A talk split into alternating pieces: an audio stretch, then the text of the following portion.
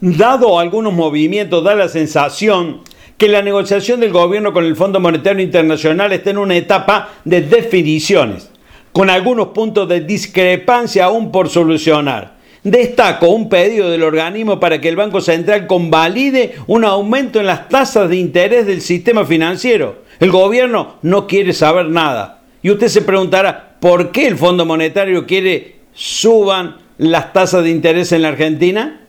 Porque no quiere que la economía se recupere muy rápido, ya que esto aceleraría las importaciones y afectaría consecuentemente el balance comercial, más que positivo que hoy muestra el país, con lo cual habría menos dólares para que ellos puedan cobrar.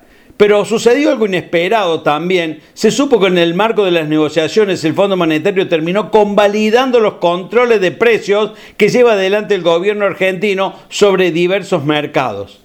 Está a la vista que el Fondo Monetario tampoco sabe cómo se puede hacer para bajar la inflación con medidas convencionales y terminó aceptando las medidas que vienen planteando con los acuerdos de precios consensuados con los principales grupos empresarios en lugar de los precios congelados.